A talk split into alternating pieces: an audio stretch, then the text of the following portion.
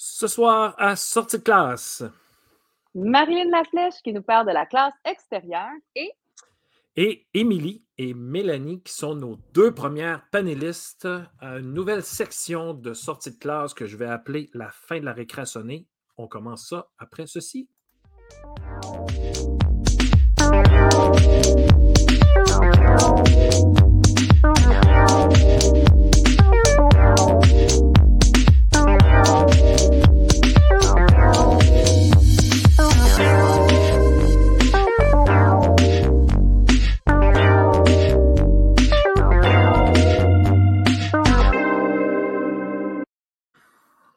Bonsoir, Stéphanie Demers. salut Pierre Gagnon. Est-ce qu'elle va bien, Stéphanie Demers? Elle va bien. Et toi, Pierre Gagnon? Ah, il va bien, il va bien. Il recommence à courir, puis ça paraît. Là, Yes. Euh, c'est, non, mais c'est la première fois de ma vie que je me rends compte que arrêter euh, l'activité physique pendant au moins une semaine, ça joue Ah, sur, pas mal de, sur pas mal de sens. Là. Ouais, Ah ouais, vraiment. C'est catastrophique. on n'a pas besoin de courir des marathons non plus. Hein, pour, Mm. Ah D'ailleurs. D'ailleurs, à, euh, je me souviens plus, au 98.5, euh, il, il recevait, je me souviens plus qui, là, écoute, c'est- n'importe quoi ce que je dis, là, mais il disait que 20 minutes de marche, puis une bonne marche, là, Ouais.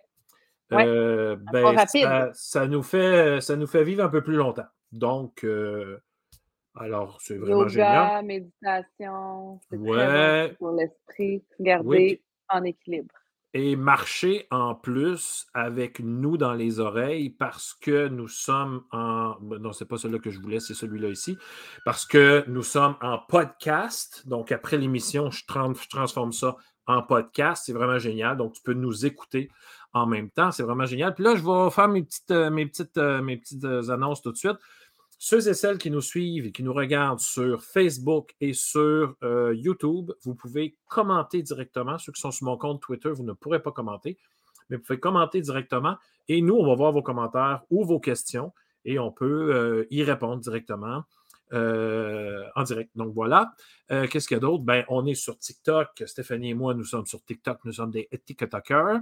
Et pour euh, voir et revoir et partager l'émission, vous allez sur sortie de classe, ludoka.ca baroblique, sortie de classe, et voici, et voilà les petites annonces habituelles. Stéphanie, tu rencontres une habituée hein, de sortie de classe. Oui. Qui Et- revient nous voir parce qu'on l'a déjà vu, puis on avait hâte qu'elle revienne nous euh, raconter ce qu'elle fait dans sa classe de génial. Et, et c'est le cas de le dire, elle, elle sort, de, elle sort de classe. Elle sort- Ah oui! Ah oui, c'est pris au pied de la lettre. C'est pris au pied de la lettre. Alors, sans plus tarder, on y grugera pas de temps. On va y en donner le plus possible. Alors, sans plus tarder, je vais essayer de trouver mon petit bidule. On, on continue avec Marilyn Laflèche après ceci. Yes.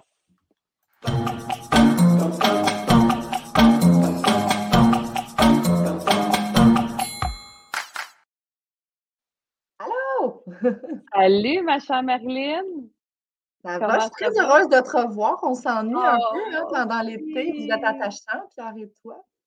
On est content de te revoir à l'émission parce que tu es, venu nous voir l'année passée, puis là, ben, tu reviens encore parce que tu fais encore la classe extérieure cette année avec tes élèves. Oui, en fait, euh, cette année, officiellement, c'était euh, officieusement euh, dans les dernières années, mais là, officiellement, euh, je suis titulaire de la classe, euh, ben, la seule et unique, la première classe nature à mon école. Euh, nous Bravo! prévoyons peut-être, en tout cas, moi, j'aimerais ça faire des bébés, hein, qu'il y en ait d'autres classes nature. Ça oui, hein? On, veut- on veut avec qu'il y ait des gens qui fassent la même chose, bien sûr. Mais euh, oui, en fait, je ne m'en passerai plus. Et euh, tu me connais un peu, hein, Stéphanie. euh, on s'est déjà bon, parlé plusieurs fois. Et moi, je suis Ouais. quelqu'un là, qui est super running shoe plein air. Je m'habille, j'aime ça m'habiller chic, euh, en robe. Et je sors quand même à l'extérieur à tous les jours avec mes grosses bottes de pluie et ma robe. C'est très chic. Mais Ben oui, euh, parce que là, c'est ça, là. Moi, j'ai- fouillé dans tes photos, là, puis là, j'ai vu les enfants dans la boue. Alors là, je me suis dit, OK, peu importe la température, il n'y a rien qui lui euh, qui, la, qui la freine. Elle va dehors avec les élèves, puis ils vont jouer dans la boîte. Exactement, mais tu sais, dans le fond, euh, ça reste quand même du travail. C'est sûr qu'au mois de septembre, Oui. on, au mois de septembre, on place nos cartes beaucoup euh, pour, que, pour que ça reste sécuritaire, les classes extérieures. Et ouais. Et on met nos limites aussi. Donc, c'est sûr qu'il y a eu des trucs un petit peu plus ludiques, mais on a travaillé très fort. Et je me rappelle cette journée-là, là, on va voir les photos tantôt, je me rappelle cette journée-là, le matin, il, pleuvait, il y avait un petit bruit, et là, j'ai dit aux élèves, on ne sortira pas tout de suite, on va attendre qu'il pleuve. Vraiment. Vraiment. Ah! J'aime la pluie, j'aime ça. Il y en avait qui étaient un peu inquiets. contraire. Exactement, mais c'est drôle parce que des fois, les récréations sont à l'intérieur, mais nous, on, on met nos. L'école, c'est doté de petits habits. On est super bien habillés, on est bien, on est protégés. Puis je trouve aussi que ça, ça démontre aux enfants que c'est pas parce qu'il pleut que on, peut pas y aller. Sortir, puis ça, ça c'est aussi un modèle d'un adulte actif aussi, peu importe la température. C'est pas oh non, il pleut, j'irai pas. Il neige, je ne le ferai pas. On y va, on y va et on va s'amuser. Mais c'est bon pour la santé mentale. oui, oui, et l'air frais fait beaucoup de bien autant aux enfants qu'à leurs enseignantes. Euh, ben, on a de l'espace, on n'a pas de contraintes de, bruit. Euh, ça fait vraiment une différence aussi dans le comportement des enfants. Euh, moi, je leur dis, là, quand on part, on a, c'est bien établi nos limites. Je leur demande de courir jusqu'au point de rencontre. certains enfants restent à côté de moi, ils marchent avec moi pour, pour me raconter leur fin de semaine, pour me parler de leur chien, mais on les voit là, ça part. Ils, ils vont attendre. Oui, ils m'attendent à l'entrée de la forêt. Nous, on a accès à la forêt. Mais en ville, ça peut être au parc ou on marche mmh dans la rue. Quand on arrive au parc, on dit OK, on se rejoint là-bas. Euh, on a Mais là, moi, j'ai J'ai hâte, les questions se bousculent dans ma tête. Là, j'y vais, OK? Euh, quand, là, là, la rentrée, on le sait, c'est un moment qui est, vraiment énervant, c'est excitant pour tout le monde. Bon, c'est les nouveaux élèves, la rencontre avec l'enseignante, mais là, tu, ne les connais pas c'est les nouveaux élèves, euh, nouvelle dynamique et tout. Puis là, toi, tu te lances directement comme ça à l'extérieur. Oui. Wow! Comment tu ben, comprends? On établit, tu sais, c'est sûr, le mois de septembre, c'est un mois occupé et en plus, c'est un gros choc. J'avais passé deux années avec mon ancien groupe, j'avais fait du looping. Donc là, c'était vraiment à ah! recommencer. Euh, mais dès la première journée, on s'en va en forêt. Je leur explique les limites et je m'attends à ce qu'il y ait des élèves qui les dépassent. Donc, je mets les limites un petit peu moins mmh grandes que ce qu'elles sont d'habitude je leur, en parle, je leur dis quand, ces limites-là seront bien respectées, je vais, agrandir notre territoire. Et là, ils se sentent super importants, ils se sentent responsables aussi. Puis je leur parle beaucoup de sécurité, de suivre le groupe, qu'il faut, faut que je les voie, il faut qu'ils me voient. Donc, ils deviennent très autonomes aussi. Et il y en a, il y a toujours les mêmes qui sont sur la limite, mais ils ne la dépassent pas parce qu'ils le savent. S'ils la dépassent, moi, je rétrécis le territoire. Et là, ils, veulent, ils, ne veulent pas ça. Oh, parce qu'on a toujours un petit, quelques minutes d'exploration au début. Là. Fait qu'ils vont toujours explorer un peu, faire leur truc. Ils tentent le terrain un petit peu. Oui. Donc, euh, ils ne veulent pas que je leur enlève aucun centimètre de, de, la forêt. Je parle bien de centimètres. C'est vraiment. Euh, mais là, c'est vraiment des belles images. Marilyn, est-ce que c'est le moment de faire arriver euh, les images? Parce que tu en avais quand même beaucoup aussi à nous montrer. Et là, là ça, c'est, ça, c'est pas, pas, dans votre, pas dans votre coin. Là. Ça, c'est une sortie, j'imagine, éducative. Non, on est chanceux. C'est, c'est juste à c'est juste au, bout de la cour d'école. On a, on a le terrain de soccer, on passe par le terrain de soccer et nous arrivons à. Ça s'appelle l'étang aux quenouilles, mais on l'a, on l'a rebaptisé l'étang aux grenouilles parce que ces temps-ci, il y a beaucoup de grenouilles. On l'a rebaptisé. Wow, on, est, on est vraiment chanceux, vraiment, vraiment. Ouais. Et là, on les voit, Marilyn, avec un, sac à dos. Est-ce qu'ils partent avec euh, leur, leur matériel scolaire quand tu les amènes comme ça dehors? Ben, ils ont leur sac à dos. On, le voit plus tard sur les photos. En fait, euh, tout le monde a là. C'est un petit sac à dos qui n'est pas très dispendieux du, du euh, des magasins de plein air. En fait, le magasin à grande surface. Euh, et étant donné que c'est une classe nature, là, attention, je ne passe pas la journée complète à l'extérieur. Hein. c'est environ une heure, une heure trente par jour dehors de plus que les autres enfants. On, a quand même des choses à voir aussi en classe. C'est des élèves de première et deuxième année. Il faut apprendre à lire. Euh, donc, j'essaie de jumeler ça. Mais dans leur sac, ils ont euh, euh, une loupe, des jumelles. Ils ont un petit tapis de sol ben, pour pouvoir être confortable quand, ils s'assoient sur le sol. ils ont une boussole aussi parce qu'on est dans le géocaching. Hein à un moment donné. Et des fois, quand on a besoin bon, de crayons, ils vont mettre leur étui à l'intérieur. Euh, L'autre fois, il y en a qui ramassaient des déchets, ils mettaient ça là-dedans.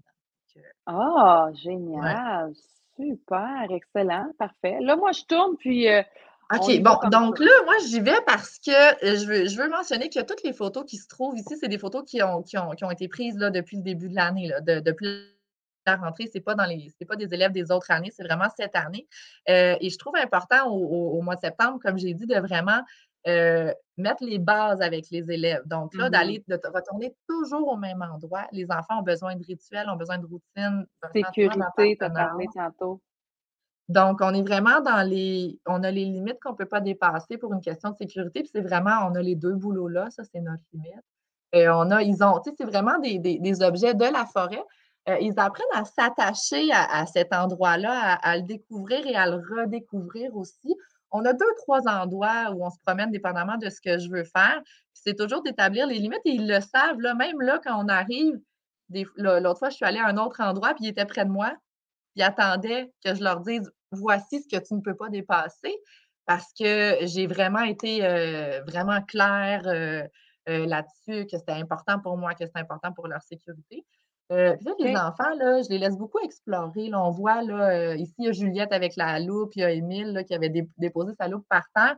Je les laisse explorer, puis on voit les petits post-it, je les laisse noter leurs questions.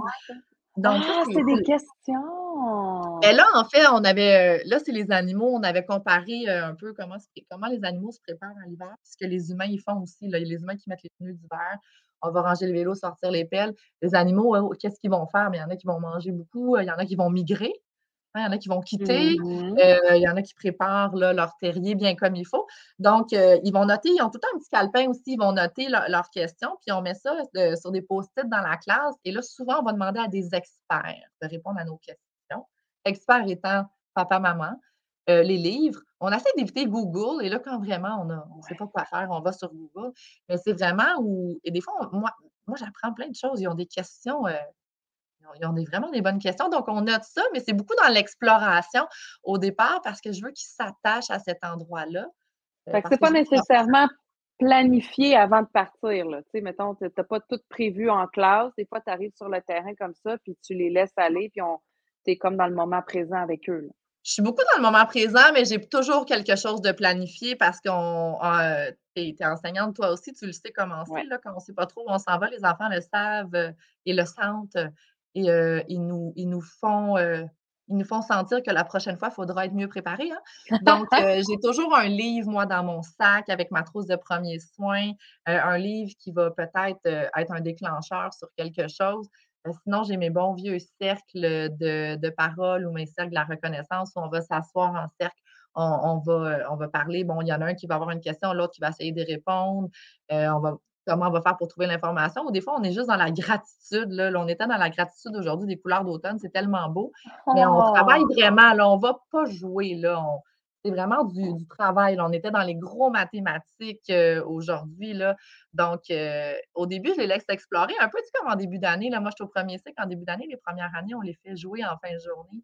Mais au début, mon exploration, moi, je ne joue plus dans les jeux libres en classe, ça n'existe plus. Pour moi, c'est dans la forêt. Euh, et c'est vraiment dans le jeu que je vais établir les limites, que, les routines à l'extérieur vont être établies pour le mois de septembre. Donc, dans le mmh fond, je place mes cartes.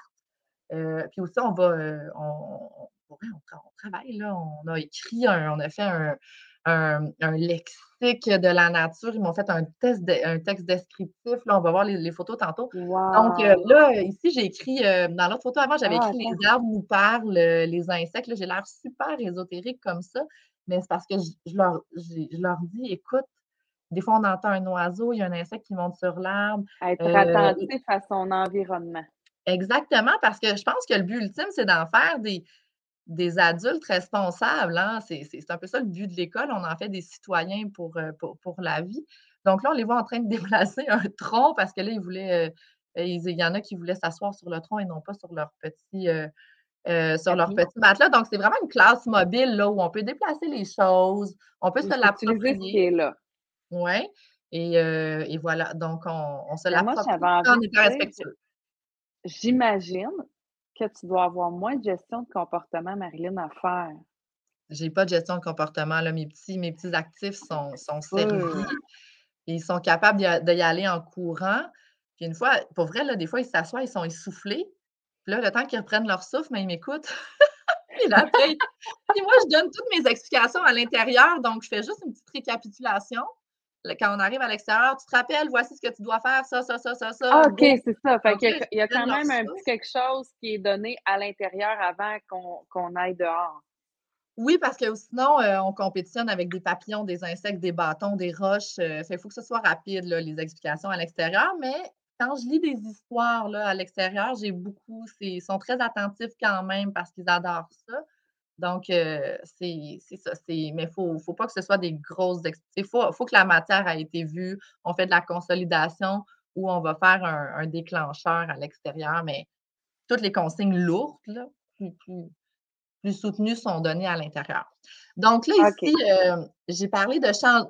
C'est vraiment important comme prof de changer de posture quand on s'en va à l'extérieur, de devenir un peu co-apprenant parce qu'il y a des élèves qui sont comme C'est quoi ça? Et là, je leur dis Mais je ne le sais pas. Toi, qu'est-ce que tu en penses? Là, ils vont le noter dans leur calepin. Là, on voit des théories là, qui, arrivent comme ça. Ah, moi, je pense que c'est un insecte. Ah oui, qu'est-ce qui te fait dire ça? Ben, il y a des ailes, mais est-ce que tous les insectes ont des ailes? Ah, attends un peu. Donc là, on se questionne.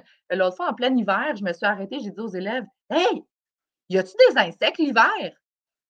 Ah! Là, ils étaient, ils étaient plus sûrs, là, ils se sont mis à chercher pour voir si. À réfléchir. Ils se sont mis à réfléchir. J'ai dit Attends un peu, je me pose une question, là. Donc, euh, et là, cette fois-là, c'est là où on les voyait jouer dans la boue. Il pleuvait vraiment beaucoup. Et nous, à, notre école, je suis à l'Académie des Sacrés-Cœurs à Saint-Bruno, on a une, chaque classe du premier cycle et de la maternelle, on a une, effigie, un animal qui est associé à notre classe. Et nous, nous sommes la classe des castors. Donc là, ah! étant donné qu'il y avait, bon, le ruissellement des eaux, c'est la montagne, je leur ai dit, hey, on fait un, barrage. Là, je les ai laissés aller. Là, ça mettait des gros bouts de bois, des roches. Ça ne fonctionnait pas. Je leur ai dit comment ça, ça ne marche pas? Et moi, je n'ai aucune idée comment faire un barrage. Pour vrai, je n'ai jamais fait ça. Mais je leur ai dit on essaie. Puis là, naturellement, je trouve qu'il y a des belles diades qui se créent, de la belle collaboration qu'on ne voit pas à l'intérieur parce que là, ils sont sur le vif. C'est vraiment authentique comme situation.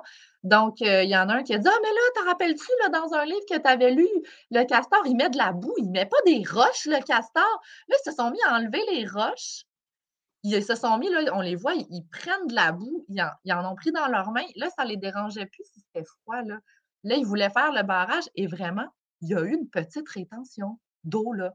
On a eu un. Et, là, j'étais la première surprise. J'étais comme, waouh, vous êtes des vrais castors. J'étais super impressionnée.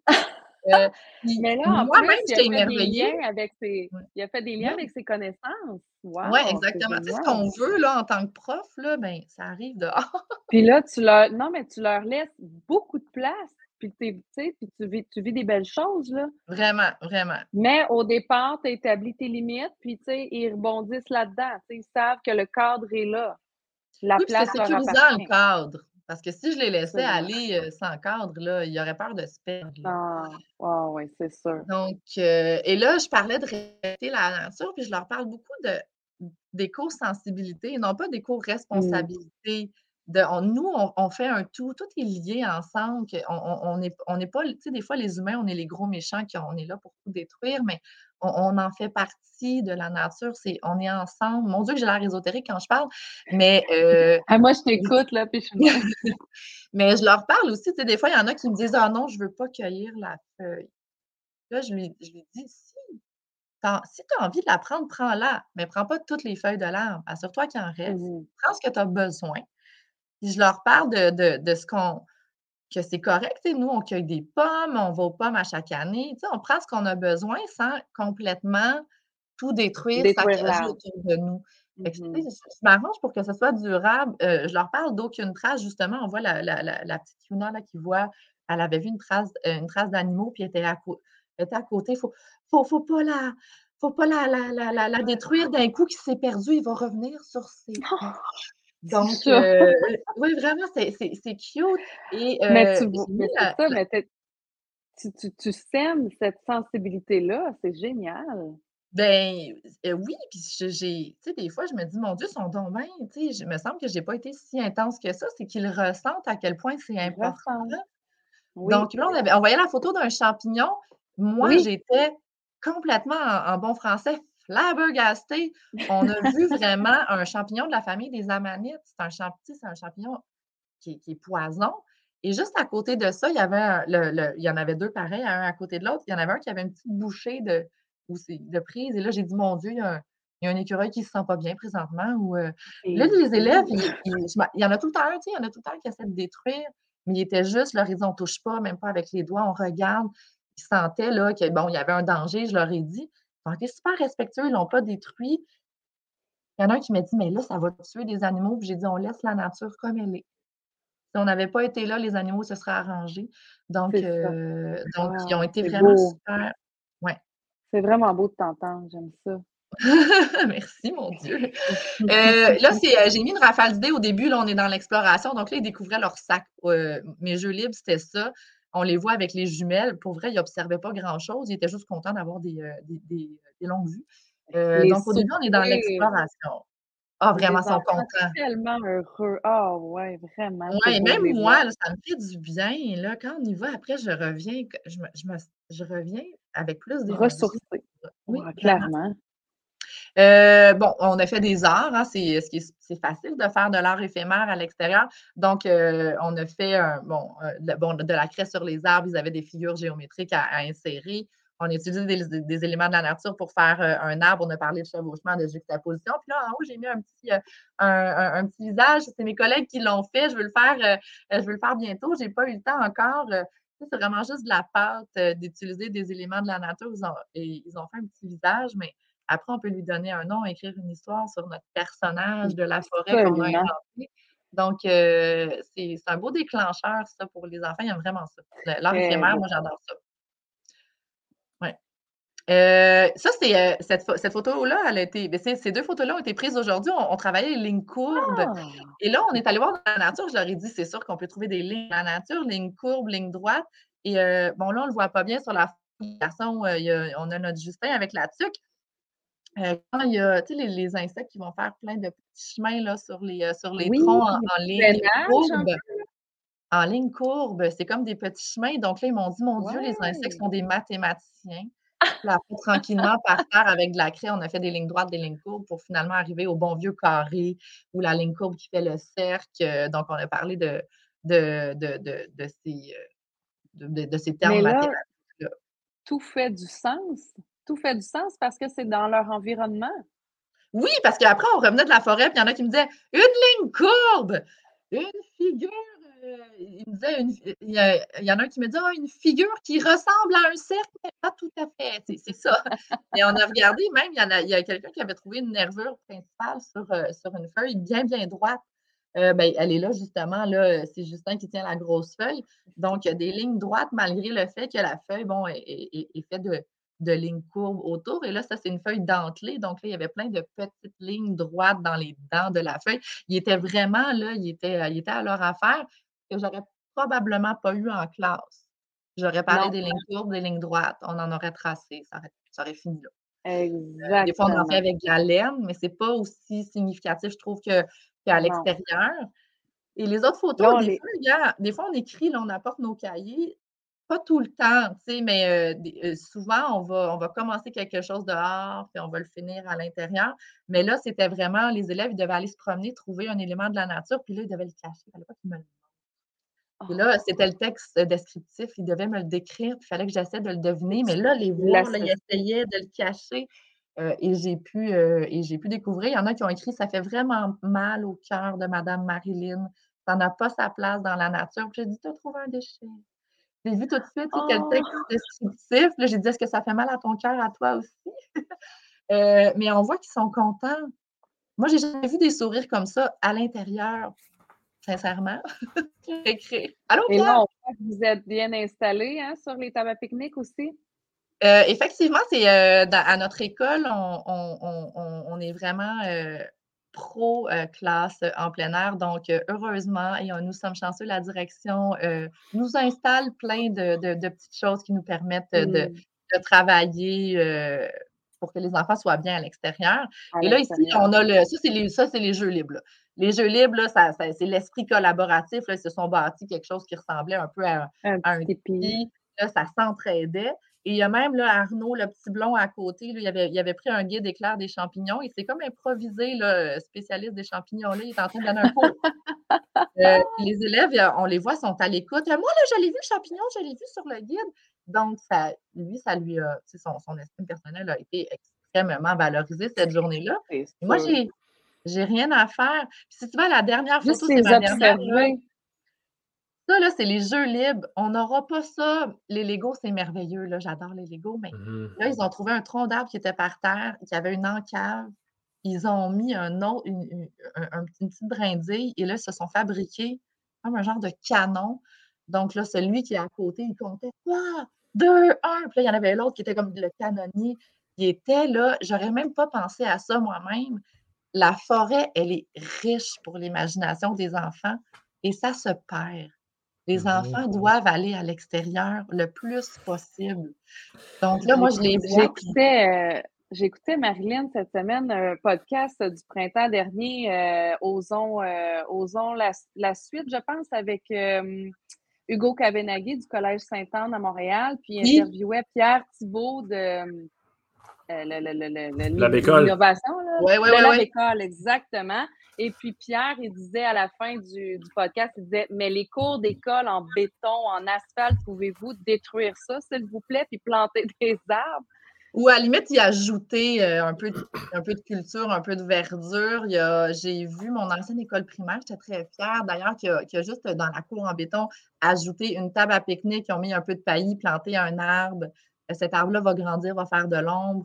Euh, il, y a moyen de, il y a moyen de moyenner et j'ai euh, des amis en ville qui pratiquent l'enseignement en plein air quotidien, euh, malgré le fait qu'ils sont en ville. Là, ils, sillonnent les rues, ils s'en vont dans les parcs, même dans la cour d'école. On n'a pas besoin d'aller en forêt, on peut, on peut être en plein air dans notre cour d'école. Moi, j'ai une question. Oui. Genre la question qui tue, là, tu sais, si mettons on avait des gros. là, je vois du monde, je vois des élèves monter sur les troncs là, en arrière. Là. Oh oui. T'as peur. Non, ben, non, moi, j'ai pas peur. Moi, je me dis, moi, c'est très drôle parce que je me disais, si un jour j'ai une école, il faut au moins que j'ai un bras ou une jambe cassée par année. Tu sais, il me semble, non, non, mais, c'est le jeu un peu. Euh, on appelle ça le jeu courageux ou le jeu risqué un peu. les, enfants en ont besoin de ça. Tes parents, non? Les parents ne. Moi, les parents, ils se sont mis volontaires hein, pour la classe nature. Ils, ont, ils, pouvaient, ils pouvaient euh, euh, en faire la demande. Il y, a eu, il y a eu beaucoup plus de demandes qu'il y avait de place dans la classe. les parents sont motivés, aidants ils sont contents, ils, veulent justement que leur enfant explore, euh, se mette à rythme, mais sans, là, je ne les laisse pas monter en haut jusqu'à la cime d'un arbre. on est, je pas dehors en plein orage, on ne va pas mettre les enfants en danger. Euh, mais ça, je me dis, ça tombe, c'est pas très haut. Ça tombe, tu te fais un peu mal, mais il n'y a pas de danger de mort. Mais tu peux tomber dans la cour d'école, pareil. Exactement, mais il y a, un livre, hein, il y a un album jeunesse qui est merveilleux pour ça, Le Repère, où euh, c'est justement Catherine Lapointe qui me l'avait fait euh, connaître. Euh, en fait, c'est les, enseignants s'inquiètent, les élèves vont jouer, là, il y a comme un gros trou dans la cour d'école, et là, ils vont se faire mal, ils vont se faire mal. Puis finalement, le, seul moment dans le livre où une élève se fait mal, c'est quand elle, attribue dans ses lacets. en rentrant dans l'école. là, il y a du sang partout. Et là, ça dit c'est fini le trou mais elle s'est pas fait mal là. Non. Euh, les enfants, ils ont besoin d'éviter les racines. Euh, de... Des fois, il y a des craques là, dans, le béton ben un peu de, la cour d'école. Ils ont, besoin d'apprendre à marcher de façon sécuritaire et à courir. Et oui, ça va arriver. Là, ils sont... Après, ils sont tous là. Regarde mon bobo. Ben oui. Moi, j'ai vécu euh, le changement d'une cour d'école, hein, de béton à petites roches, ben, des assez grosses roches, qu'on peut s'asseoir dessus, puis des arbres, puis tout ça. Puis moi, ce que je déplorais le plus là-dedans, c'est qu'il y avait plus d'interdits que de permis. Ah, Donc, on ne pouvait pas sauter d'une roche à l'autre. On ne pouvait pas s'asseoir près de l'arbre parce qu'il était en train de grandir. Là, j'ai fait comme gros mots avec plein de gros mots. À quoi ça sert? Puis là, je me, moi, je me disais, pourquoi leur interdire? Puis pourquoi à mmh. place, on va leur permettre de le faire, mais on va leur dire pourquoi il faudrait faire attention à, l'arbre qui pousse. Sans tout mettre une, clôture électrifiée, là, c'était à la limite, là. Tu sais, j'exagère. Mais c'est-tu euh, Child and Nature Alliance, je crois, Canada, sur leur site, ils ont, euh, ils ont une page qui dit, euh, au lieu de dire fais attention à ça, fais attention, sois prudent. Tu sais, quand, moi, quand ils jouent avec, il y en a, là, ils se prennent des grosses branches, puis au ben lieu de leur dire relâche la branche, ça pourrait être dangereux, je leur dis déplace-toi. Pourquoi, c'est quoi ton plan avec ça? Ben c'est quoi ton plan? Parce que là, quand tu vas te tourner, qu'est-ce qui va se passer? Éloigne-toi, déplace-toi. Pas de m'écorcher quatre en passant. Là. Exactement. Donc là, ils, sont, ils, deviennent un petit peu plus alertes là, sur ce qui se passe mm-hmm. autour d'eux. Mais je leur demande seulement de se déplacer. Comme ça. Ben, nous, on a de l'espace. Marilyn, avant que, que tu nous quittes, j'aimerais ça que tu nous parles de ta dernière euh, diapositive qui nous présente euh, des belles ressources. Oui, euh, en fait, ça, c'est les, ressources incontournables. On a enseigné dehors euh, qui a été créé pendant la pandémie, entre autres euh, par Jean-Philippe Ayotte-Baudet, qui, qui, est directeur de la, de chaire de recherche sur l'enseignement en plein air à la CREPAS. On peut aller s'abonner aussi sur Facebook, s'abonner à leur infolette. Il y a 100 degrés aussi. Ils ont, des webinaires gratuits là, pour, pour enseigner, ben, en fait, pour, pour un peu coacher euh, les, enseignants qui voudraient se lancer dans l'enseignement en plein air. Euh, il, y a, vraiment, il y en a même un pour les directions d'école. Donc, 100 degrés, c'est plein, plein de belles ressources. École en réseau qui offre euh, des belles ressources gratuites aussi, des, webinaires intéressants. on peut même se, mettre là dans notre classe avec nos élèves, mmh suivre, Il y en a eu dernière, un dernièrement sur les roches. On est allé chercher des roches. Euh, bon, sciences dehors, là, qui sont des activités euh, euh, complètement, qui sont toutes faites. Là. Ah non, c'est sciences dehors qui a été fait pendant la pandémie par Jean-Philippe Ayotte. C'est pas Jean-Philippe, il, collabore aussi avec Enseigner dehors. Puis en haut, j'ai mis deux padlettes qui ont été créées par Amélie Monette de Assoifine Nature, qui sont, ma foi, des ressources incroyables. Celui en haut à gauche, il est pour les, pour les adultes. C'est des lectures qu'on peut faire en tant qu'adulte pour pour un peu s'activer pour aller à l'extérieur. Et le mmh deuxième à droite, c'est vraiment les albums jeunesse par catégorie pour, euh, pour vraiment euh, ben, introduire des activités, euh, développer l'intérêt des, des, élèves. Là, Marilyn, tu vas nous donner le lien de ces padlettes-là et de, toutes ces patentes-là pour qu'on puisse En fait, j'ai euh, ma.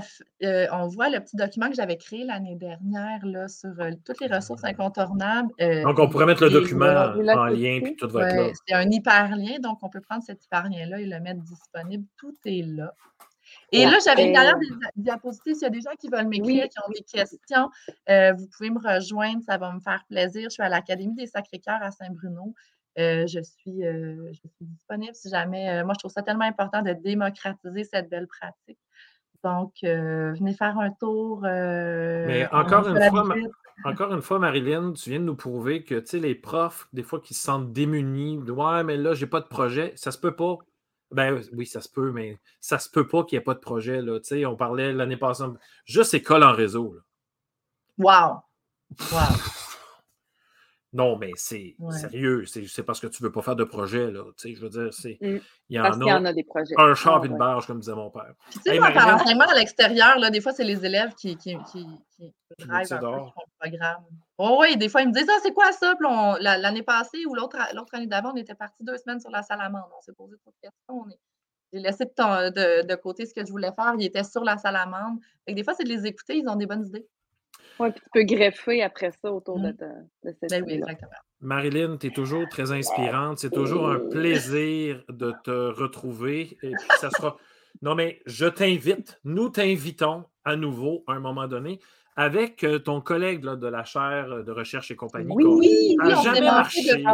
dernier. Ça n'a jamais fité. Mais là, on fait un rendez-vous dans euh, peut-être euh, novembre ou décembre. Tiens, il ne fait pas chaud. Organise ah, oui, avec hein? Noël qui s'en vient. oui, à les maisons Blussin, à l'extérieur, les histoires fantastiques, ça se fait très bien. Marilyn. C'est un rendez-vous, je vais t'organiser ça. Je, t'arrête là. Cette année, je suis, je suis vraiment plus strict. C'est sévère, hein? je suis très sévère. Merci beaucoup, Marilyn. On se revoit bientôt. À la prochaine. Ciao, ciao. bye. bye moi, là, je suis rafraîchie. J'ai l'impression d'avoir été marcher en forêt. J'ai souri fendu jusque-là. C'est dit, c'est Moi, je lance, un appel, livres. je lance un appel à tous ceux et celles qui vont nous écouter, nous entendre et compagnie plus tard, parce que ça se fait souvent, souvent différé. Je veux quelqu'un, un ou une prof, qui fait euh, l'école, euh, la classe extérieure en ville. Parce qu'elle, clairement, là, est dans le champ. Là, elle, est dans la forêt, fun jeu jouer. Là, mais avoir quelqu'un qui travaille. Juste euh, pour voir la différence entre les deux ben, univers. Oui, parce que j'imagine que la personne, elle doit user de créativité, celle qui est en plein milieu de l'autoroute et, et, des cônes. Alors, euh, bon, il y a Mélanie Lapierre qui nous dit très inspirant, super génial. Donc, merci pour vos commentaires. Vous pouvez toujours commenter si vous êtes sur la page Facebook ou si vous êtes sur euh, la chaîne YouTube. J'arrête là parce que je veux voir, entendre surtout nos deux prochaines invités, des vrais experts. Marilyn était une experte aussi, mais euh, ça fait référence à l'émission, entre autres. Euh, le monde à l'envers. J'en parle avec elle tout de suite après ceci. Puis toi, tu fais la gardienne du temps. Laisse-nous une coupe de minutes. Laisse-nous une coupe de minutes de plus. Mais pas plus, pas plus. On se voit après ceci.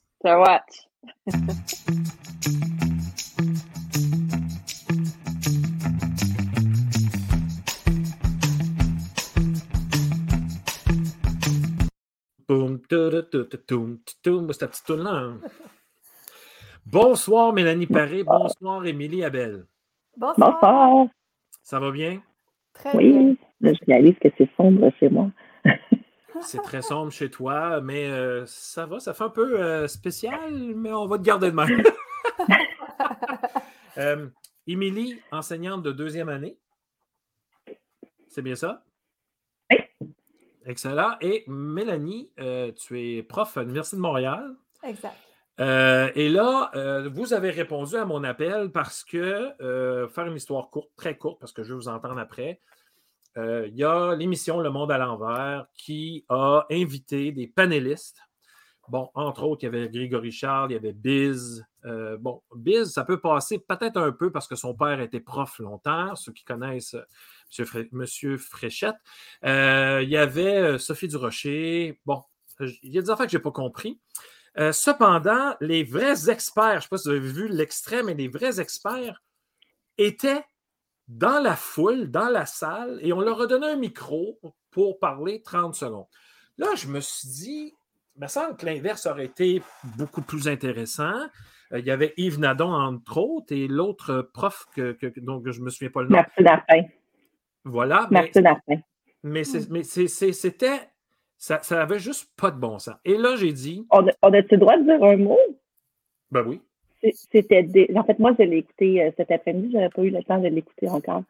Euh, j'ai trouvé ça désolant. Vraiment. C'est pas le propos de Yves Nadon et de Martin. Non, on ne parle pas des propos.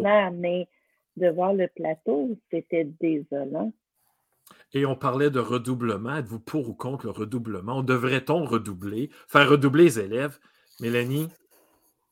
Oh mon Dieu, le redoublement.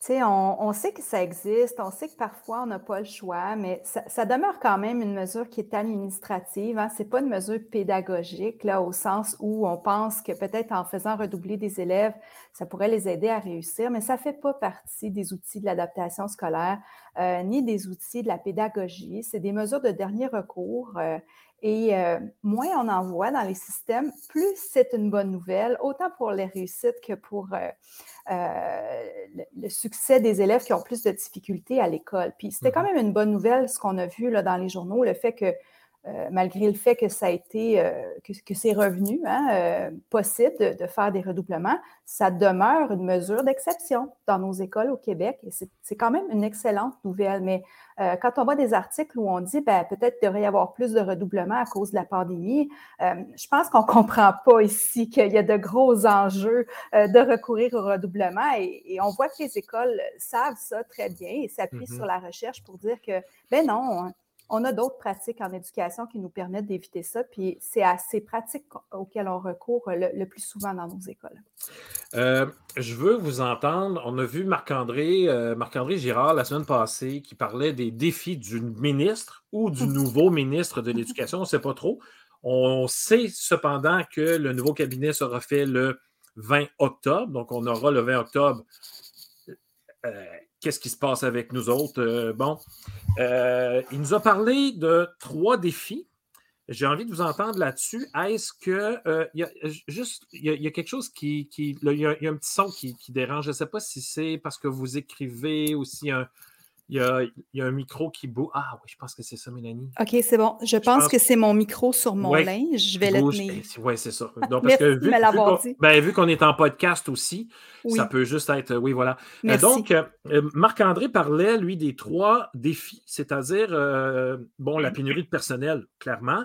il a parlé du développement pédago-numérique parce que, bon, les TBI de l'ère Charret commencent à être un peu vieux. Et il a parlé en dernier lieu des élèves à besoins particuliers. Euh, bon, êtes-vous d'accord avec ces défis-là? Est-ce que vous en avez d'autres dans vos top 3 euh, qui, d'après vous, sont meilleurs? Euh, Émilie, commençons par le premier défi d'après toi. Bien, pour moi, j'ai fait ma liste tout à l'heure. Je pense qu'il y en a deux qui sont très interreliés. Pénurie de personnel et le HDR. on est en pénurie de personnel, on ne se le cachera pas certaines écoles, dont la mienne, on est quand même relativement chanceux. On a, tout notre monde est présent là, actuellement. Mm-hmm. Euh, à d'autres écoles, c'est pas le cas. Euh, puis en fait, disons, on est chanceux, on a tout notre personnel. On a, on a quand même du non qualifié chez nos spécialistes. Et justement, j'en parlais avec euh, un des profs de musique tout à l'heure. Et il tient à bout de bras son collègue qui est très, très, très non légalement qualifié. c'est quelqu'un qui d'un certain âge, si on peut dire comme ça, mais avec pas beaucoup d'expérience dans le monde scolaire. Donc, il y a tout, tout, tout à apprendre sur le tas. Et son collègue avec qui je parlais, euh, lui, il est, pas, il est non légalement qualifié, mais a une meilleure expérience quand même depuis quelques années. Mais bon, là, on parle pour les spécialistes qui ont leur propre défi à eux. Lorsqu'on arrive en classe comme titulaire, ben, euh, quelqu'un qui est non légalement qualifié, comment peut-il, peut-elle aider des enfants qui sont avec des difficultés diverses? Donc, ces deux-là sont très, très, très interreliés selon moi. Après, si on, fait un petit peu de chemin sur le pédago numérique, oui, d'accord, mais actuellement, je pense que quoi important, reste quand même secondaire. Parce que, pourquoi, pourquoi c'est secondaire? Pourquoi? Parce que on a de, plus en plus, on accueille des enfants qui ont des, des pas des troubles d'adaptation nécessairement, mais de, une adaptation à la vie qui est très différente de ce qu'on mm-hmm. avait. On fait beaucoup de rattrapage au niveau comportement. Je dis beaucoup. De savoir-être. De savoir-être énormément. Euh, on gère des, des, choses que je. Moi, j'ai commencé à enseigner il y a à peu près 13-14 ans, je ne sais plus. Euh, mais des choses que je ne gérais pas à l'entrée en profession, qu'aujourd'hui, c'est mais mon Dieu Seigneur. Euh, il m'a touché, OK, il t'a touché, mais c'est pas juste il m'a touché, là, c'est il m'a touché, c'est un drame. Hmm. Mais attends un peu, là, on peut-tu comme relativiser? Euh, début d'année scolaire, je me suis frappée deux fois par un enfant à l'intérieur de cinq minutes. Et ça fait un bleu, là. Des choses qu'on voyait plus ou moins en classe régulière, il y a à peine une quinzaine d'années. Et là, c'est devenu un quotidien. Quand, quand tu parlais de il m'a touché, tout ça, on parle de. Euh, je pense, je pense que la sensibilité de la population, je vais dire ça comme ça parce que on commence à être sensible sur les mots, mais pas à peu près. Puis j'ai pas envie de dire qu'avant, dans le temps, c'était mieux. Bon, peut-être sur certaines choses, mais il y a des choses qui avancent, tant mieux. Mm-hmm. Euh, mais ça commence à être intense, cette, ah cette fragilité-là aux mots, aux, actes aussi. Hein. il m'a regardé tout proche. Ben, c'est ça, j'ai dit toucher, puis là, on ne parle pas d'acte indécent. Là. Non, non, on parle de, de, le bras, là, en passant. Ben c'est ça, là. Je pourrais mettre les choses au clair. Non, oui, non, non, on avait compris. Non, clairement. Mélanie, après toi, euh, Marc-André dans le champ ou. Euh? Ben non, pas du tout. Euh, c'est sûr que la pénurie, c'est le problème numéro un. C'est important qu'il en parle. Où j'ai trouvé que je pouvais ajouter à son propos, c'est peut-être de mentionner que pour moi, c'est pas vraiment un problème de pénurie, c'est pas le bon mot. Hein. Euh, je pense qu'on est dans, dans, une crise de la profession enseignante parce que même les personnes qui sont en service depuis longtemps euh, peinent à rester en poste et à, donc pour moi c'est vraiment un problème euh, de de s'intéresser à la qualité des conditions d'enseignement et à la qualité des conditions d'apprentissage des élèves.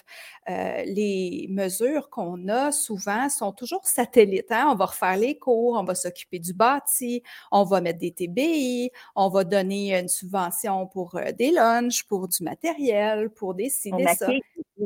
Oui, ou on va dire, on va ajouter des, ressources pour les élèves en difficulté.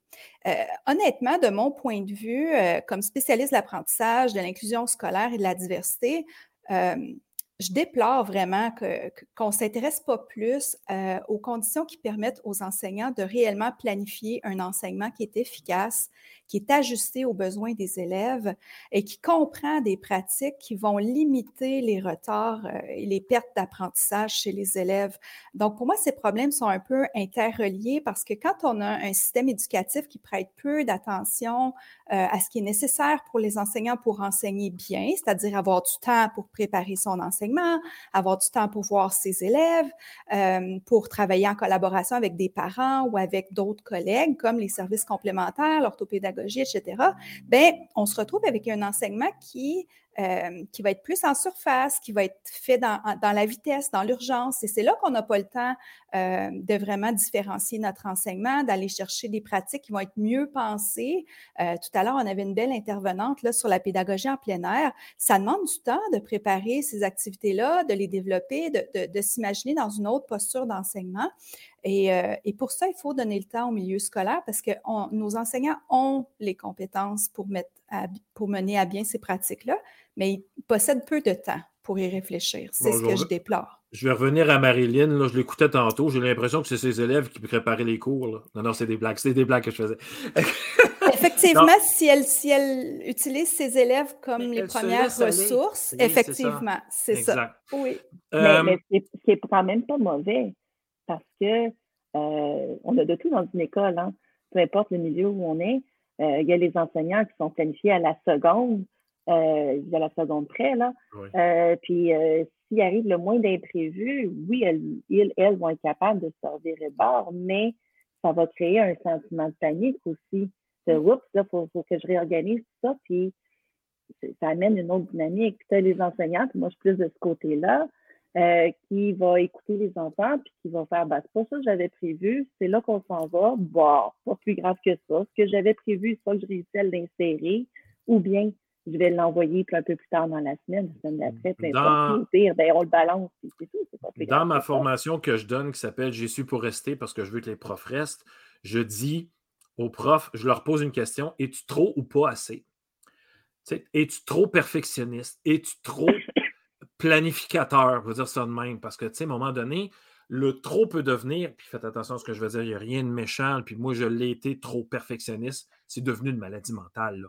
Mmh. Tu sais, je, je, virais fou, je veux mmh. dire, la petite couleur, la petite affaire qui dépasse, j'agrandissais mon affaire pour pas que ça, soit cute. À un moment donné, il faut, faut, arrêter d'être trop, là, tu sais, sans évidemment euh, euh, enlever le professionnalisme de notre travail. On est professionnel, mais est-ce qu'on met trop de temps ou d'énergie sur des choses qui n'ont pas d'importance? Il y a peut-être ça aussi. Absolument. Moi, il n'y a rien de mieux qu'une feuille mobile puis un cahier Canada. Mm-hmm. Il n'y a rien de mieux que ça. On il y a des exercices photocopiés, j'en ai, oui, à l'occasion, ça va, là. mais ce n'est pas la base de ce mm. que je fais en classe. Les feuilles vierges, point. Euh, euh, je, veux, je veux vous entendre, je veux revenir sur la pénurie du personnel. Euh, bon, on, on, connaît ceux qui décrochent dans les cinq premières années. On connaît aussi ceux qui décrochent euh, pré-retraite. Oui. bon, ils sont plus capables. Mais on parle rarement de ceux qui décrochent avant la fin du bac. Puis j'en ai parlé un peu avec Marc-André l'année passée. Est-ce que les facultés n'ont pas une, Je pose des questions, moi, là, là on jase, je suis l'animateur de, cette émission. Euh, les, facultés n'ont pas une remise en question à faire. Euh, sais, Émilie, toi, tu dois recevoir des nouveaux, des nouvelles enseignantes ou des stagiaires dans l'école. Euh, on, les, on les a, on les voit. Mélanie, tu as affaire, évidemment, à des futurs profs. Il n'y a pas un. On, on, scrape tout ça, puis on remet tout ça à terre, puis on, ben, sans, sans jeter l'eau du bain, mais on recommence à neuf, puis on se dit euh, écoute, il ne faut pas y perdre ces gens-là. Là. Tu vois, je pense, pour avoir accueilli des stagiaires, et euh, bon, jusqu'à maintenant, euh, bien honnêtement, je n'ai pas été très chanceuse. Euh, les deux, j'en ai réussi deux physiquement pour vrai. La troisième, finalement, on est tombé en pandémie, donc ça ne s'est pas concrétisé. Les deux premières, la première, entre autres, a, décroché, elle était en première année de bac, elle a décroché pendant son stage avec moi. Qu'est-ce que tu as fait, Émilie? Qu'est-ce que j'ai fait? Mon Dieu, je, je te taquine, je te taquine. Non, je, je, sais, mais, mais crois-moi, je veux dire, ça a été une très grande remise en question pour moi mm-hmm. à ce moment-là et à la deuxième aussi, parce que deux consécutives, on va se le dire, euh, c'est dur pour les gars. mais euh, non, la, la, première, elle est, si je me souviens bien, elle était TES à la base et mm-hmm. elle a décidé de faire le saut en enseignement. Euh, les gens qu'on soit au bac, qu'on soit en population générale, peu importe, les gens s'attendent à que ce soit facile. Tout le monde a été à l'école. Tout le monde, on a tous passé par ce chemin-là. Donc, c'est facile d'enseigner. On a nos souvenirs d'enfance. Je ne dis pas que c'est facile, mais les gens se l'imaginent.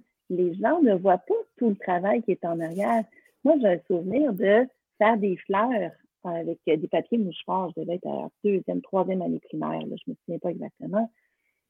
Mais c'est au bac que j'ai compris qu'il y avait une raison pourquoi on faisait cette fleur-là en papier. C'était pour la fête des mères. C'était probablement euh, un travail dans plastique. Pardon, travail dans plastique. Il devait y avoir une carte attachée à ça, hop, du français. Il y avait des raisons planifiées en arrière. Mais ça, quand tu es enfant, quand tu es parent, tu ne le vois pas. Ça, tu reçois un cadeau, tu offres un mm-hmm. cadeau, et tu ne sais pas ce qui est en arrière planifié. Donc, c'est facile. mais, mais, c'est pour ça que les étudiants vont décrocher? Avant de donner la parole, je vais faire ça de même plutôt. avant de donner la parole à Mélanie, je veux revenir. Il me semble que me semble c'est pas cohérent. Les, les, avec l'information dont on dispose maintenant, les futurs profs, donc ceux qui sont au bac, savent très bien qu'il y en a 25 de cette gang-là qui vont quitter et les raisons, on les connaît, là, la, tâche, le bidule, la gestion de classe, ils n'étaient pas tout à fait prêts pour. Euh, pourquoi tout d'un coup ils pensent que c'est facile, sachant toute cette information-là? Il y a un ben, bout qui me manque, là. Il y a comme un blanc. Je, là. je veux juste ajouter que, en tout cas, ça correspond à l'expérience qu'Émilie a vécue. Euh, là où il y a le plus d'attrition dans la formation, en tout cas pour le baccalauréat, c'est vraiment la première année de formation. Parce que c'est une première année où les gens valident leur choix de carrière. Et euh, c'est souvent pendant le stage que les étudiants de première année vont se rendre compte que c'est pas pour eux l'enseignement, que ça correspond pas à, l'image qu'ils avaient de la profession, euh, que c'est probablement plus compliqué d'enseigner que ce qu'ils avaient pensé. Euh, donc, nous, quand on regarde nos statistiques d'attrition, justement, à quel moment on perd des étudiants, c'est au terme de la première année. ensuite, en général, on peut avoir des personnes qui réussissent pas à atteindre les exigences, entre autres les exigences en français, en mathématiques.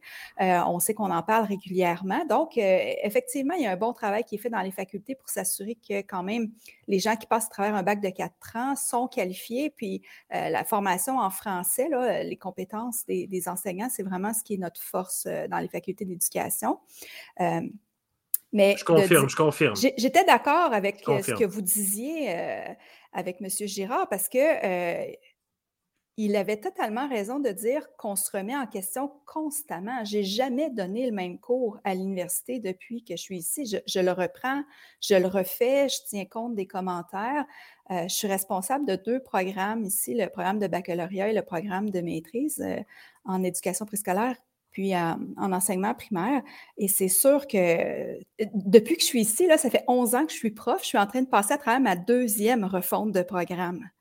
Donc, c'est pour dire que nos, versions de programme ne vivent pas 20 euh, ans, 30 ans. Nos versions de programme vivent une dizaine d'années. Euh, on est allé vers une approche de développement de programme comme toutes les facultés euh, d'éducation il y a une dizaine d'années. Puis là, on s'en va vers plus de coordination, plus d'interdépendance entre les disciplines. mais oui, il y a beaucoup de travail qui se fait. Je pense que là où, par exemple, un ministre de l'Éducation pourrait regarder, c'est comment on collabore, les facultés d'éducation puis le milieu de l'enseignement. On manque de, d'espace pour se partager nos forces et nos attentes mutuelles. Il n'y a pas ces endroits-là. Et les, et les résultats de recherche? Bien, les, résultats de recherche, c'est une chose. Tu sais, quand on parle de formation, il y a une partie que c'est des résultats de recherche, là, c'est des savoirs en éducation, c'est mm-hmm. sûr, mais il y a une grande partie de la formation qui est du savoir professionnel, ce qu'on apprend dans les stages, ce qu'on récupère dans les cours comme expérience vécue à travers les stages. Euh, c'est aussi de l'expérience pratique. Donc, l'université n'est pas seulement euh, théorique. Hein. Mm-hmm. Il, y a, quand même quatre stages et beaucoup de ces expériences-là qui sont reprises. Mais je pense que ce qui manque vraiment pour moi, c'est comment, entre autres, avec les maîtrises qualifiantes, euh, la question du personnel non légalement qualifié, comment on s'assure que ce personnel-là euh, soit le mieux préparé possible à, passer à travers la période d'insertion professionnelle, euh, le mieux préparé aux conditions qui vont être présentes dans le milieu quand on commence à enseigner? Puis je pense que des deux côtés, il faut qu'il y ait des ajustements. Croyez-vous qu'il pourrait y avoir plus de stages, dans la longueur des stages. Parce que quand on pense à ça, mm. ben, moi, moi, des stagiaires que j'ai reçus, il n'y a personne qui avait vu une année complète. Il n'y a personne mm-hmm. qui était avec moi dans les trois premiers jours de, de, pédago. Quoi faire, mm-hmm. préparer, qu'est-ce qui s'en vient dans les trois, quatre premiers jours que j'ai avec mes élèves. Parce que c'est pas long, trois pédagogues avant, quand tu as une rencontre du personnel chaque jour. On s'entend mm-hmm. là-dessus. ça, c'est pas pareil, ça dépend des milieux. Mais euh, bon, il y a ça, il y a Noël, euh, juste avant le, congé, il se passe des affaires dans ces moments-là aussi. La première communication, le premier bulletin. Euh, est-ce qu'il y aurait moyen de réorganiser ça autrement? Émilie, qu'est-ce que tu en penses? Est-ce que tu penses qu'il pourrait avoir plus de stages? Bien, plus de stages, peut-être pas. Peut-être mieux étirer dans le temps.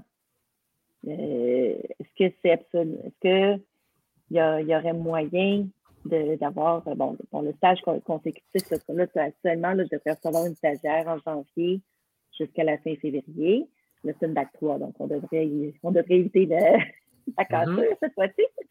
Euh, est-ce que si elle venait de façon régulière à l'automne, une journée, deux journées par semaine, en plus de, du stage euh, de, de, deux mois à l'hiver, est-ce que ça peut être une façon? Et en même temps, on vient apporter euh, de l'huile de coude en classe avec quelqu'un qui est en formation, peut soutenir un peu.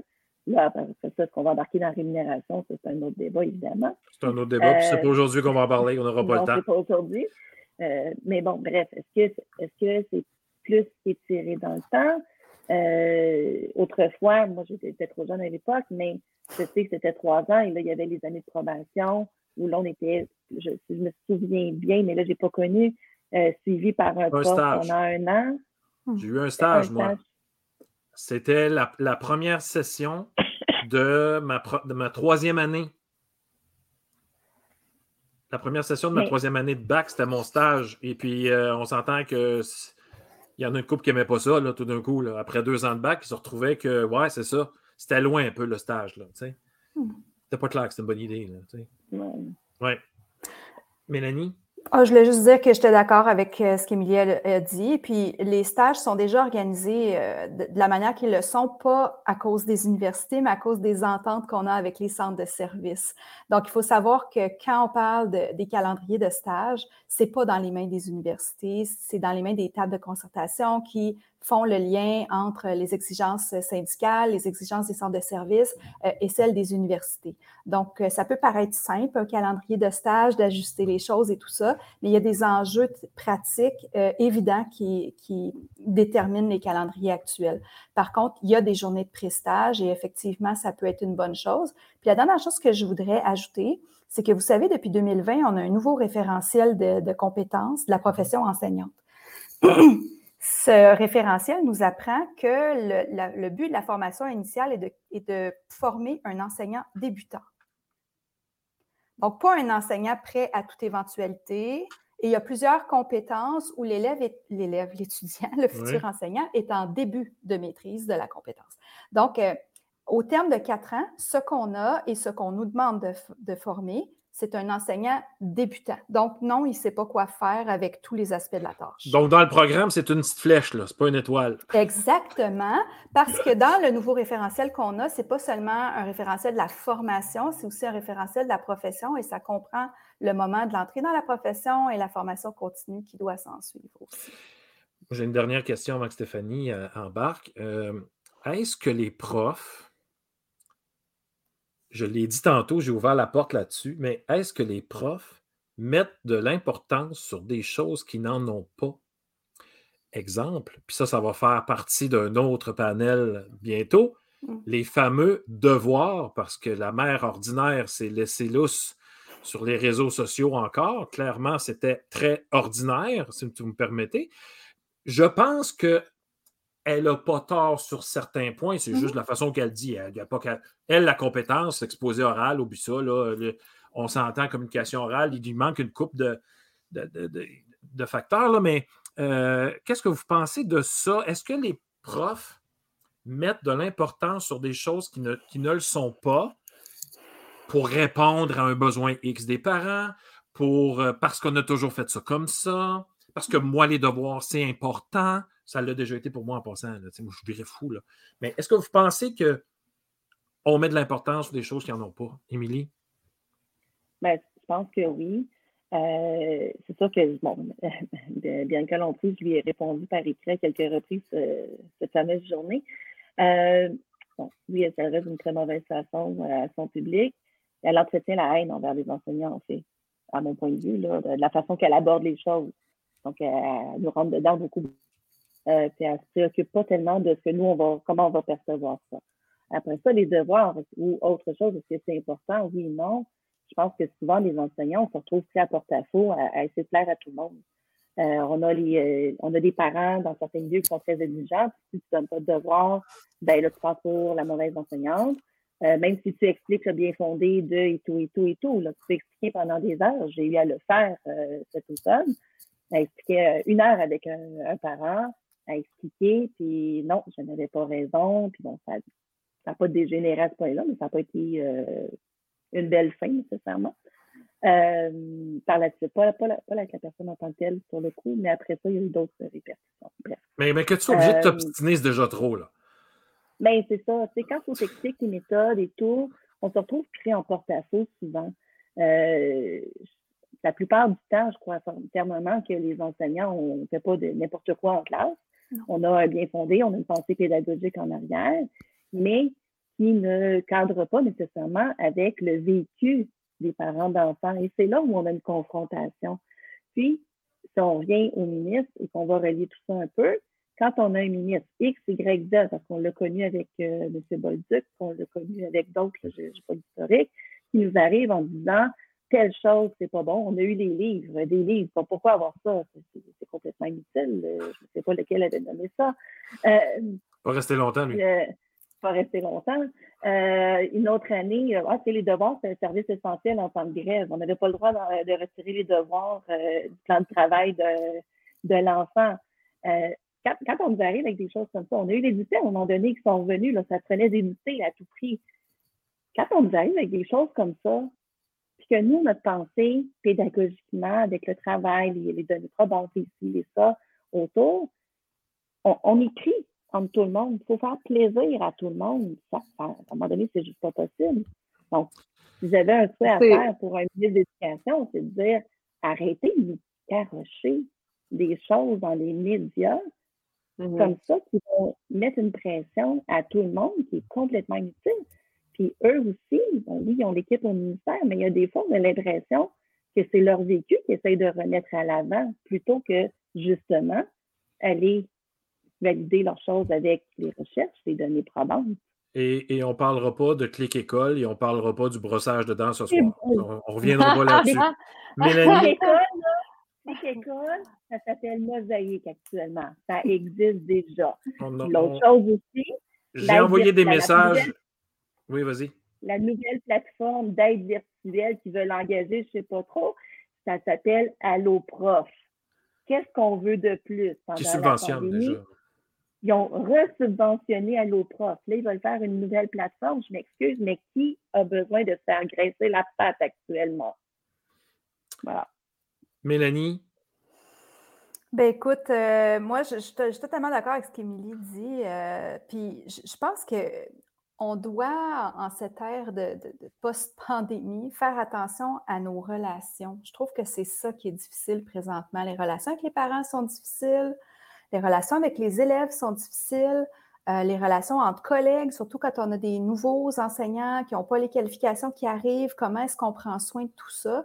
Euh, moi, si j'avais un, souhait, c'est justement d'avoir un ministre de l'Éducation qui comprend que nos conditions d'enseignement puis d'apprentissage, c'est vraiment ça qui va euh, nous rendre capables, comme enseignants, de faire plus dans nos classes et d'aider plus d'élèves à réussir.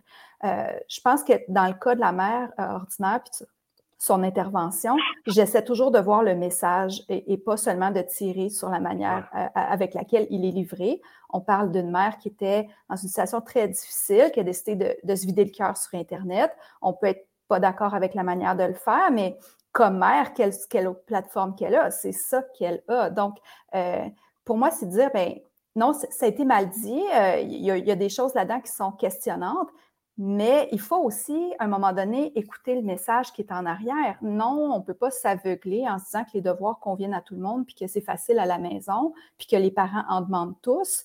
La diversité maintenant nous force à voir que ben, pédagogiquement, comme enseignants, on est tous différents. On a des familles qui sont tous différentes, puis on a des élèves qui sont tous différents. Mmh. Donc, ça demande beaucoup d'écoute euh, et de prendre soin de ces relations-là qui vont nous aider à rebâtir nos communautés qui ont été très, très, très euh, sollicitées à cause de la pandémie. Mmh. Et, et d'ailleurs, je vais faire un peu d'autopromotion. J'ai fait un webinaire sur les fameux devoirs. J'en donnais, j'explique pourquoi je les donnais. Mmh Mélanie, on en a même parlé ensemble. Euh, bon, qu'on soit d'accord ou non. Euh, moi, ça fonctionnait très bien, puis j'avais enlevé, je réussissais à enlever cette pression-là aux parents, mais en même temps, je répondais à certains besoins. D'avoir des devoirs. Effectivement. Et donc, c'est toujours dans l'importance qu'on y donne aussi, puis qu'est-ce qu'on fait avec après ces devoirs-là.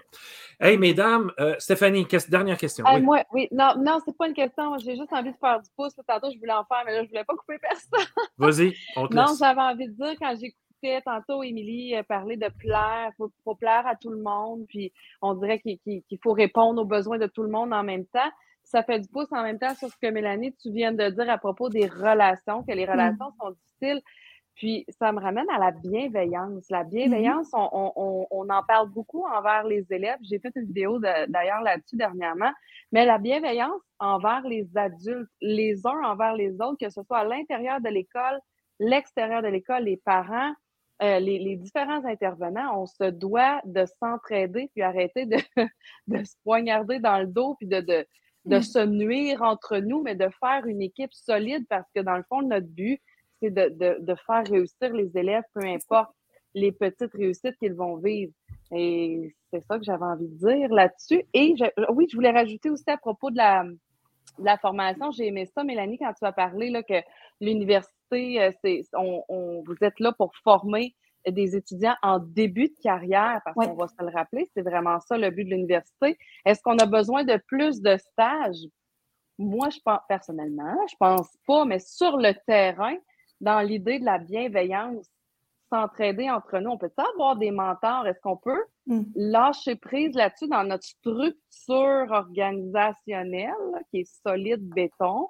laisser un peu de lousse pour mentorer ces jeunes profs-là qui ont besoin? De soutien. Et étrangement, tu peux compléter avec euh, une petite idée euh, comme ça. Euh, certains vont dire que l'entrée dans la profession avec les pourcentages de tâches, on rêve tous d'avoir notre première classe à nous dès la première année, mais plusieurs passent chez nous en pourcentage de tâches et à chaque fois, on, les entend dire qu'elles apprennent beaucoup.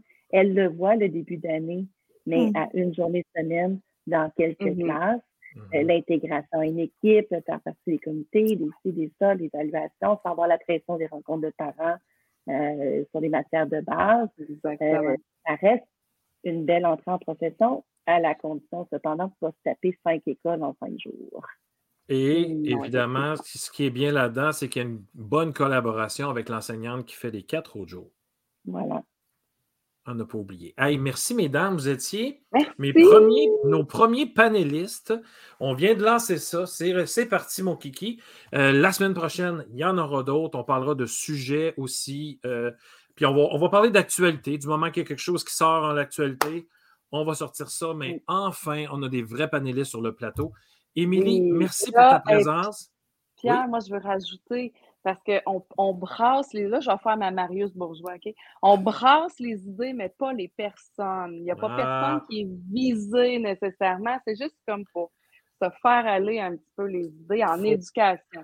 Il faut dépersonnaliser les débats là, et Oui. les opinions. Oui, C'est très important. Mélanie, merci. Émilie, merci. Stéphanie, toujours aussi euh, agréable d'être avec toi. Merci, aussi à Marilyn qui était là en début d'entrevue. De, Alors, merci tout le monde et on se revoit la semaine prochaine à la même heure, même poste. Ciao, ciao. Bye, merci.